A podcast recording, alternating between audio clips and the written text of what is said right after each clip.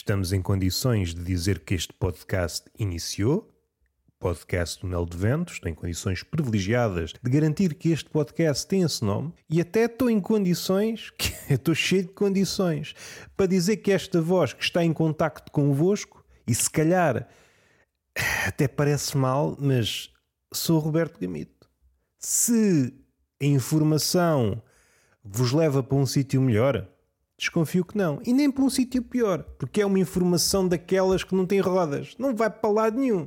Ai, peguei nesta informação, fui para um sítio melhor, fui para um sítio pior. Não, ficaste exatamente no mesmo sítio. É o tipo de informação que é muito ao gosto do homem-estátua. O homem-estátua pode estar a ouvir este podcast e continua a trabalhar. E é assim é que é bonito. O que é que nos traz cá, além desta necessidade de expressar-me num monólogo enfadonho? Mas não é um monólogo fechado em si mesmo. É um monólogo de braços abertos que está sempre disponível para perder o verniz que o caracteriza e começar a ganhar ares e asas de diálogo. Do vosso lado podem simular um diálogo, podem estar a falar com esta voz. E se o vosso vocabulário for curto, ou melhor, eu estou aqui já numa pose pretencioso. Ai, o vosso vocabulário é curto. Não, pode ser um vocabulário ferino. Vocês sabem exatamente, enquanto feras, aquilo que vos apetece dizer. Em cada uma destas possíveis ideias que hão de sair, se Deus quiser e o diabo não empatar, vocês podem apenas ficar-se pelo suculento, caralho, pelo formoso, foda-se. E é uma forma de criticar como outra qualquer. E até posso sair em vossa defesa e argumentar que, comparando com o que se vê aí em matéria de crítica, um foda-se um caralho diz muito mais do seu objeto de crítica, seja livro, seja filme. É muito mais entusiasmante, é muito mais pulpudo se um crítico do público, ou mesmo sem ser do público, pode ser das elites, Vamos conspurcar isto de política de vão de escada? Não vamos. Nós somos pessoas livres até ver, até chatearmos o, o chefe do quarteirão. E aí é que nós pomos a nossa liberdade em ação. Que é como quem diz dentro da gaiola. E é assim é que é bonito, que é para nós conseguirmos irmanar ideias tão dissonantes. A liberdade no papel é uma coisa maravilhosa, pode andar por aí como se fosse uma lebre, e já que estou na lebre, aproveito para dizer uma das minhas palavras preferidas: lebracho. Já disse aqui, salvo erro. Lebracho, para quem não sabe, é uma lebre jovem mas é daquelas palavras que me abrem logo a cabeça e faz com que os dois ou três neurónios que eu tenho, não tenho mais, eu sou uma pessoa muito minimalista em termos de cabeça. Há pessoas que têm a cabeça cheia de neurónios e depois vê-se na prática que é que isto acontece. Porque eu suspeito que na cabeça acontece um pouco como a democracia. Está bem, a democracia é a arte da negociação, mas imaginem elevado a milhões e milhões de células que, vamos ver, pensam. Epá, é um diálogo interminável. No meu caso, sou uma pessoa munida de três neurónios, três neurónios todo ao terreno, entre eles decide-se o mundo, o meu mundo, é um mundo pequenito, é um mundo alcançável em dias de festa pela minha mão, como já vos disse, sou um sedentário olímpico, não contem comigo para correrias, vou em busca da felicidade. Vai tu que fica em casa. Ainda mais, vamos supor que a alcançávamos. A felicidade é fugaz. É facilmente sublimada, não no sentido Freud, mas no sentido físico do termo. Passa de estado sólido a gasoso. Eu não me dou com coisas gasosas. Então quer dizer que eu agarro a felicidade, a felicidade esfuma-se. Um belo trabalho, não é? Nesta demanda, até pusemos um crachá. Eu sou Ulisses. Lá vamos na nossa demanda. Vou daqui não sei para onde. Agarro a felicidade e a felicidade vai-se. É uma crise de crachá. Eu não respeito este crachá do Ulisses. Estamos a tentar adiar essa etapa ou esse episódio dos pretendentes saltarem-nos em cima. Neste caso, pretendentes, demónios, feras famintas. E andamos neste jogo. E conseguimos. Volta e meia conseguimos adiar esse futuro festim de demónios é o prelúdio. Há outro, que é o festim dos vermes. Mas antes do festim dos vermes, no caso do suicídio, há o festim dos demónios. terminado o festim dos demónios, cumpre-se o festim dos o festim dos vermes. E desse ponto de vista, o cadáver do suicida é inabordável, é inesgotável, é como se fosse um cachalote. Dá para mil e um parasitas, sendo que mil e um tem de ser sentido com o nariz que detete significados múltiplos. Mil e um, não mil e um literais, mas mil e um no sentido de imensurável, como é o caso das mil e uma noites. Vamos para aí? Não vamos para aí. É só para eu não me chatear. Onde é que nós íamos? Íamos para aí lançados. Íamos para aí lançados. Será que vale a pena falarmos criticamente sobre uma determinada coisa? Hum, isso não me cheira. Ah, estava a pensar no lebrache. É uma palavra engraçada. Lebre jovem. Não era descabido começarmos a encetar aqui uma ligação.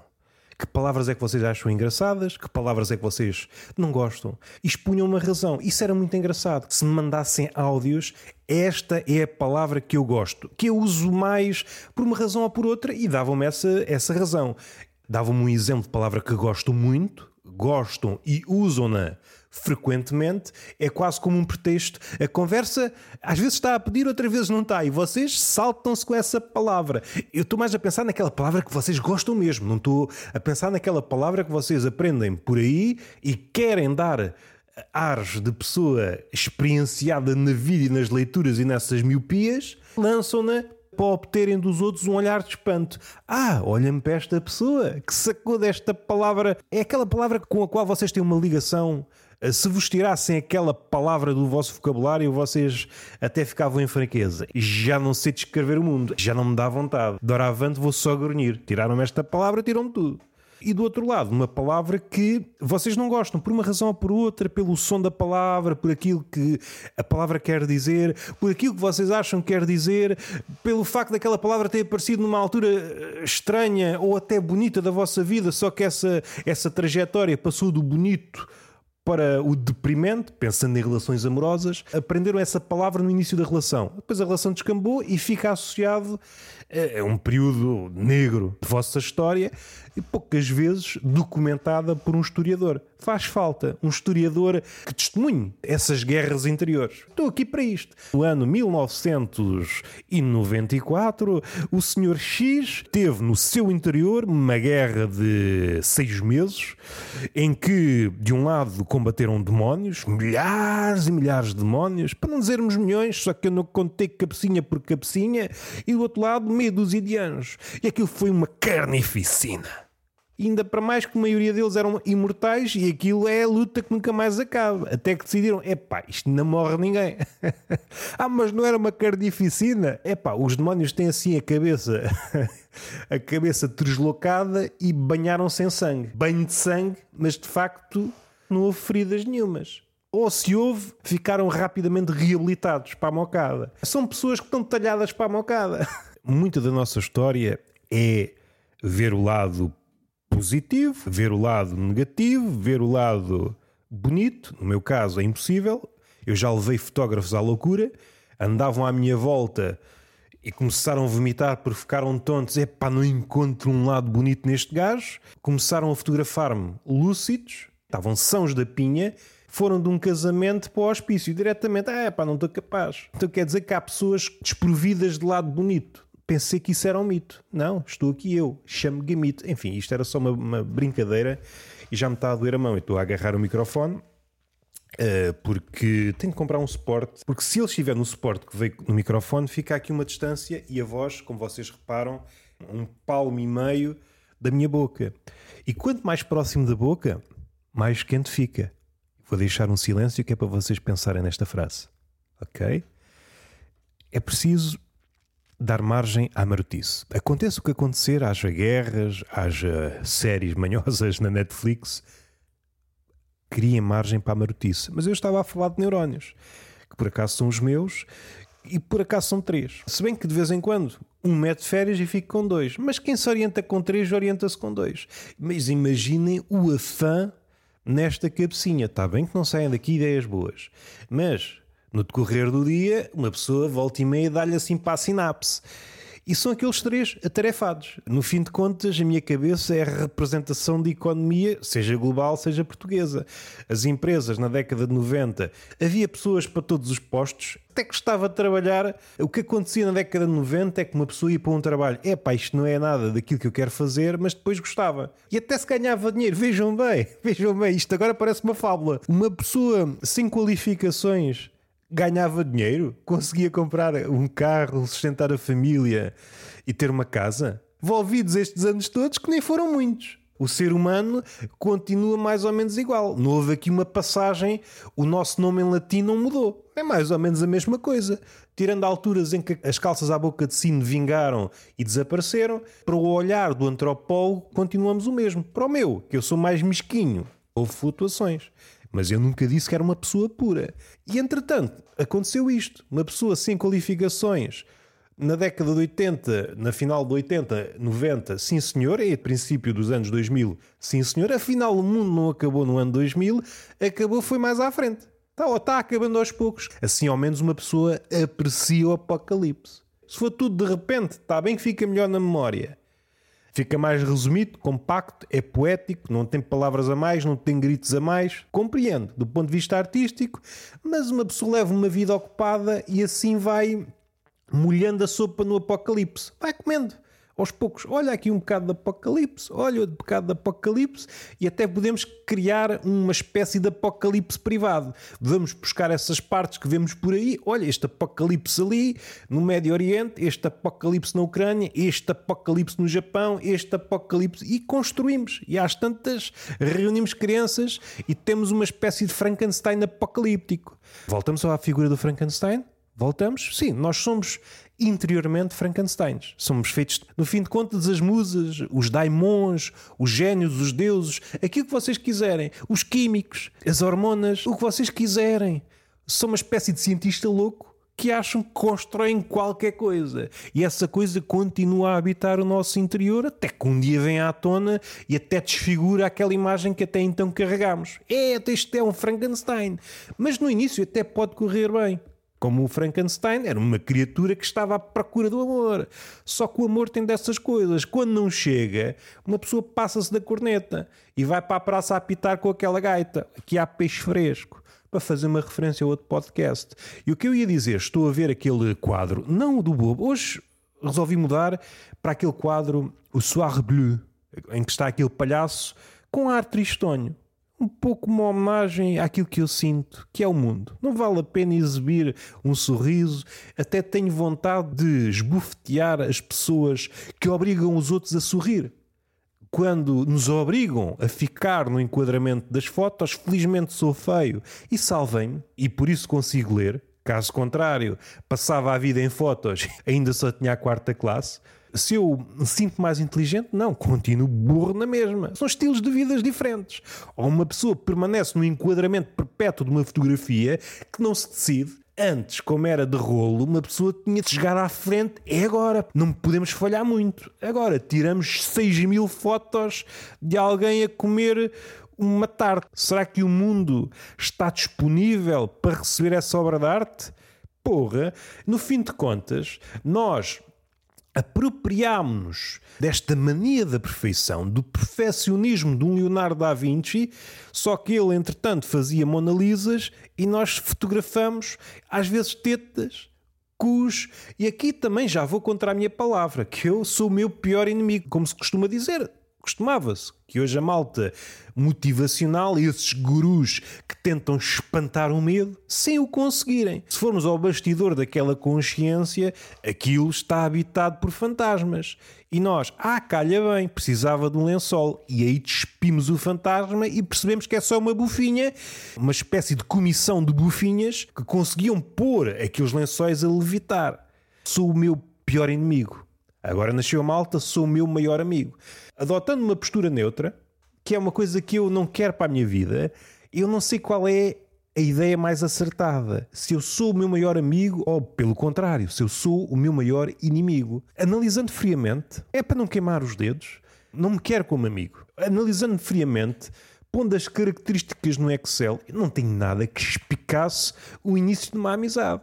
Aliás, eu quando passo diante de um espelho, esquecendo a questão da beleza, ou melhor, a ausência da beleza.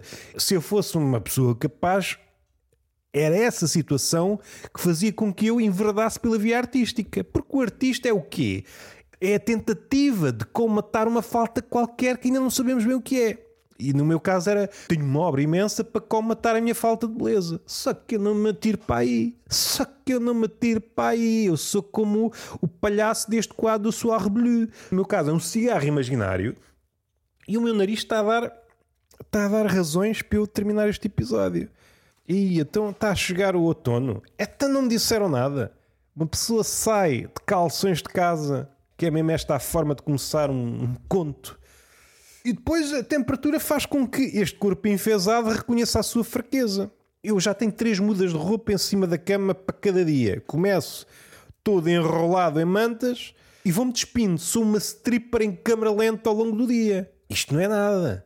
Perceba quem esteja a treinar para modelo que os tempos estão ótimos. Uma pessoa chega aos 7 anos e pode ser lançado para uma pista de dança ou uma arena de touros ou uma coisa qualquer onde seja fotografado.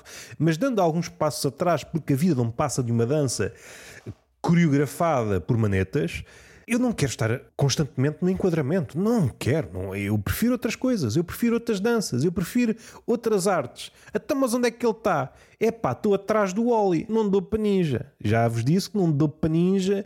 Eu tenho vestido roupa negra a ver se desapareço. Mas não. Eu sou imune àquela característica da roupa preta que é fazer com que nós pareçamos mais magros. Não, eu estou imune. Eu estou imune a isto e assim é que é bonito, que é para levar com a realidade nas fuças. Está a falar dos meus neurónios, que são três, assim não me dá para grandes voos. Tenho que trabalhar com o que tenho.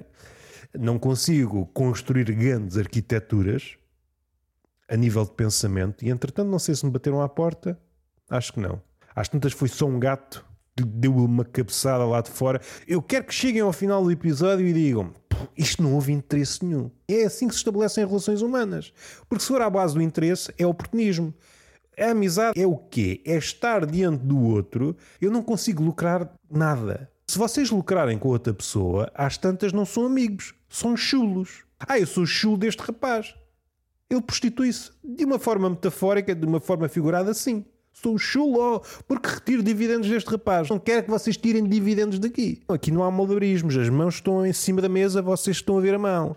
E infelizmente porque uma devia estar mais abaixo. A praticar uma espécie de sucedâneo do amor. O amor é que é mais importante. É, é mais importante. Mas se houver uma pessoa na esplanada a escavacar o nabo, acham logo, olha, aqui está um depravado. Até ele está a procurar o amor à sua maneira. Esta é a sociedade. No abstrato, tudo bem. Ai, podemos procurar o amor. Na prática, alguém está nessa demanda, nessa odisseia da sarapitola. Olhem-me este rapaz. É para aí que nós caminhamos. Caminham vocês que eu não saio de casa. Eu sou o meu maior amigo, barra, eu sou o meu maior inimigo. Não tenho características para ser o meu melhor amigo, por muito que me esforce. Eu acho que é tempo mal gasto, passar tempo comigo. Só o faço porque, em princípio, não há outra forma. Às vezes até bebo para me separar de mim. E do outro lado, meu maior inimigo, eu também não me levo assim em tanta conta. O que é que me serve? Ver aqueles anúncios, volta e meia, nos inspiram rumo ao suicídio, mas fazem-nos pensar, e às vezes pensar não é assim tão descabido. Volta e meia não faz mal pensarmos em atividades que não envolvam pizzas e conas, nem que seja só no período refratário. Aquelas publicidades elimina 99% das bactérias, fica 1% ali, é, é, é sorrijo. Não sei como é que se calcula isto, Bactéria é um bicho pequeno e estamos sempre a pensar na ordem dos milhões de milhões de milhões. É muita bactéria. Há ali um contador, contratam meia dúzia de vietnamitas para contar as bactérias, é trabalho remunerado. E depois alguém sai-se com esta, porque é do século XXI, é trabalho pago, é trabalho honrado. É claro que é uma estimativa. Não pensem que eu sou assim tão parvo. Vou quase às margens dessa estupidez, mas fico de fora. Mas estamos no século XXI, às vezes há uns solavancos que nos retiram do enquadramento. Isto é a vida? Não. É apenas uma refeição dos meus demónios. Eu sou pasto para reflexões futuras, sou pasto de ovelhas futuras. Se isto me agrada, por um lado agrada-me a ovelha, está muito associada ao rebanho, o rebanho de Deus, desquiei-me, pus-me, endireitei-me, bom, endireitei-me que é como quem diz, as costas não me deixam executar a minha bipedia. Eu estou desconfiado de hoje para amanhã transformo num animal quadrúpede.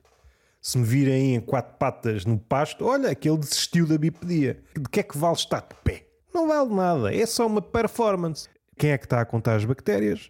99% é algo assim arriscado. Partindo do princípio que isto é verdade, pode-nos dar para aí ter essa suposição. Supondo que são 100 bactérias, para facilitar o raciocínio, 100 bactérias, passa-se uma, uma esfragona, um produto, morrem 99 bactérias, fica uma. 99 dos meus amigos desapareceram. Mecatombe no mundo da bactéria. Todas as bactérias que eu conhecia desapareceram. Se for uma bactéria arrogante, isso rija! O que é que vale sobreviver se é a única bactéria? As bactérias não precisam de outras bactérias para se reproduzirem, reproduzem-se a si mesmas, se a memória não falha. E agora imaginem que o ser humano era assim. Estava no café, é pá, apetece-me ter um filho. Saía o filho aqui da barriga e lá ia ele sozinho. Nasce já completo, Rios é como os animais. Claro que há diferenças, não estou a comparar os animais às bactérias. Os animais na vida selvagem não têm tempo, não, não têm ATL. Têm ali um períodozinho e às vezes mal nascem já estão de pé. Toca cá de trabalhar. É como se fosse uma criança há uns anos, mal nasce já está no trabalho. Só faz é bem porque é para aí que nós caminhamos.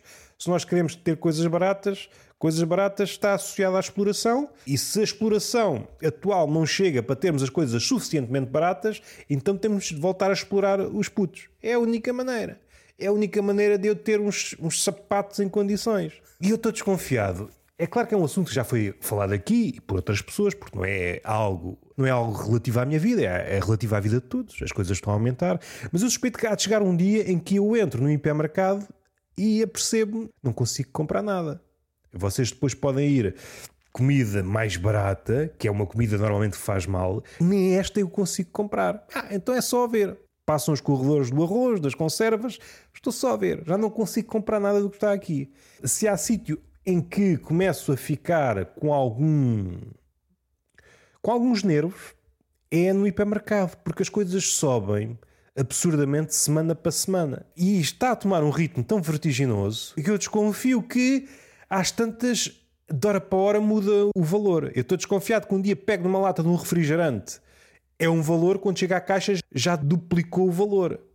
A ideia é que os clientes não consigam comparar preços. A velocidade é tanta com que os preços aumentam.